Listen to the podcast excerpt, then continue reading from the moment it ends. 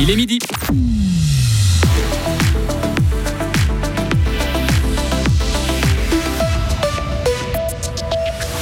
Automobiliste, vous devrez payer votre parking plus longtemps en ville de Fribourg. Ah, la Broye, Estavayer son bord de lac, sa culture du tabac ils sont brouillard. La Peuf est la marque de fabrique de cette région, mais ce phénomène évolue. Loin de l'image du parrain avec des hommes en costume pimpant, la mafia se cache dans la masse, mais sa présence est confirmée en Suisse. Météo, demain et jeudi, nuages bas, pluie vendredi et flocons à basse altitude pour samedi. Vincent 12, bonjour. Bonjour à toutes et à tous. Attention, si vous avez l'habitude de vous parquer sur une place au centre-ville de Fribourg, il faudra bientôt payer plus vite le matin et plus tard le soir. La ville annonce aujourd'hui qu'elle va étendre les horaires de stationnement dès le mois de janvier, du lundi au samedi. Il faudra donc payer pour sa voiture dès 7h30 le matin au lieu de 8h et jusqu'à 19h30 au lieu de 18h30.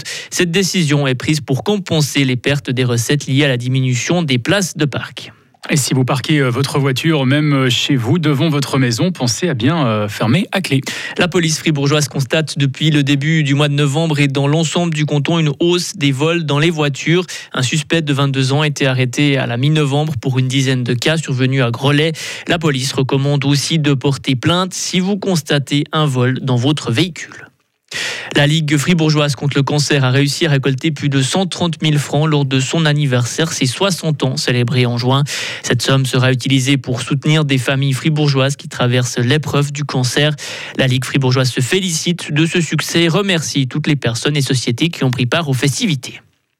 Un accident sur l'autoroute A1 près de Fras a fait trois blessés légers hier soir. La voie de droite du tunnel de Seva a dû être fermée pendant deux heures. Un automobiliste qui s'engageait sur l'autoroute à Estavayer-le-Lac en direction de Payerne n'a pas vu un véhicule qui ralentissait devant lui. Les deux voitures sont entrées en collision.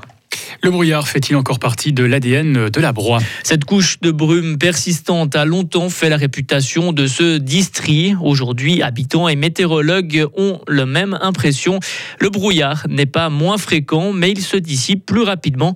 Les explications de Frédéric Glacé, météorologue à Météo News de manière globale, pour avoir la purée de poids, c'est-à-dire un brouillard scotché au sol, il faut vraiment des situations où le vent est quasi nul. Dès qu'on a un peu de vent, si ça vient du sud-ouest et que le vent est fort, il va réussir à dissiper ce brouillard. Et quand le vent vient de l'autre direction principale, c'est-à-dire la bise, il a plutôt tendance à faire rehausser le plafond de cette couche de brouillard donc elle sera plus scotchée au sol, mais on aura plutôt un plafond, plus la bise est forte, qui va remonter vers 700, 800 ou 900 mètres d'altitude. Donc pour un point comme Payerne, dans la Broye, 450 mètres d'altitude, ça fait une couche qui est à peu près 2 ou 300 mètres au-dessus du sol. Alors oui, c'est couvert, c'est gris, mais c'est pas la même impression euh, d'être dessous que d'être dedans. Pour les acteurs du tourisme, il faut faire du brouillard un atout. Chantal Vollery, assistante de direction à l'Office du tourisme d'Estavayer-le-Lac, Payerne. C'est souvent un brouillard qui nous accueille au lever du jour, hein, qui nous accueille au saut du lit et qui se dissipe quand même, euh, enfin qui, qui monte, je veux dire, je veux dire dans la journée. C'est-à-dire que vous n'aurez peut-être un peu moins de brouillard directement au sol, la circulation sera un peu moins perturbée. Par contre, c'est vrai que le plafond nuageux, lui, il va subsister. C'est vrai qu'en tant que brouillard de pure souche, comme je le disais ce matin, nous y sommes plutôt habitués et euh, on le voit plutôt comme un, paramètre qui incite peut-être à, davantage de proximité et à davantage de douceur. Le brouillard se forme souvent le soir ou la nuit. L'air chaud, saturé de vapeur d'eau, se refroidit près du sol et cela forme ce qu'on appelle un brouillard au sol. À Berne, le Parlement fédéral a trouvé un accord sur les recettes de l'imposition minimale. Les cantons toucheront 75% des recettes fiscales supplémentaires qui vont être perçues avec l'imposition minimale des grandes entreprises et la Confédération empochera le reste, les 25%. Le Conseil national s'est finalement rallié au Conseil des États dans ce projet qui vise à imposer à 15% les grands groupes. La Suisse aura son pavillon à l'exposition universelle de 2025 à Osaka au Japon. Le Conseil national a débloqué ce matin le crédit nécessaire de plus de 17 millions de francs. Mais à l'ère du numérique et de la sobriété climatique, est-ce qu'une exposition universelle physique a encore vraiment sa place? Écoutez la réponse de la conseillère nationale socialiste fribourgeoise Valérie Piller-Carrard. Pour la Suisse, c'est toujours important de pouvoir être présent dans ces événements internationaux. C'est vrai que c'est une vitrine pour la Suisse pour montrer quelles sont les valeurs qu'elle peut transmettre vers l'étranger.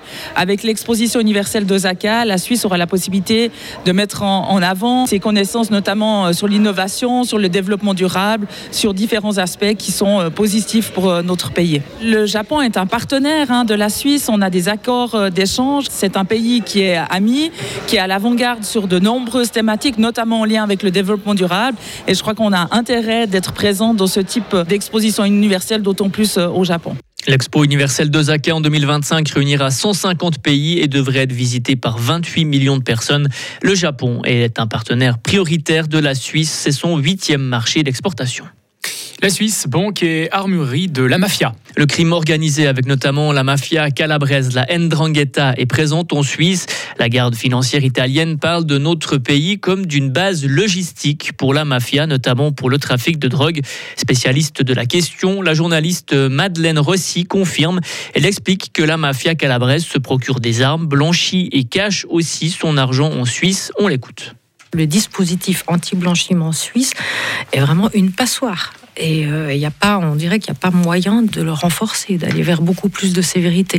Maintenant, concernant les peines euh, au niveau pénal, alléluia, depuis juillet de l'année dernière, avec la révision de l'article 260 terre du Code pénal, donc qui vise aussi les associations terroristes, on est passé d'une peine maximale de 5 ans à 10 ans ce qui reste parfaitement ridicule. Et en tout cas, euh, les mafieux, à eux, ça ne leur fait absolument pas peur.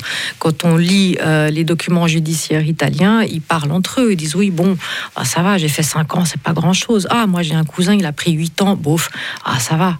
Et ne ratez pas notre tag de l'info sur la présence de la mafia en Suisse, un long format à écouter tout à l'heure à 12h30. Retrouvez toute l'info sur frappe et frappe.ca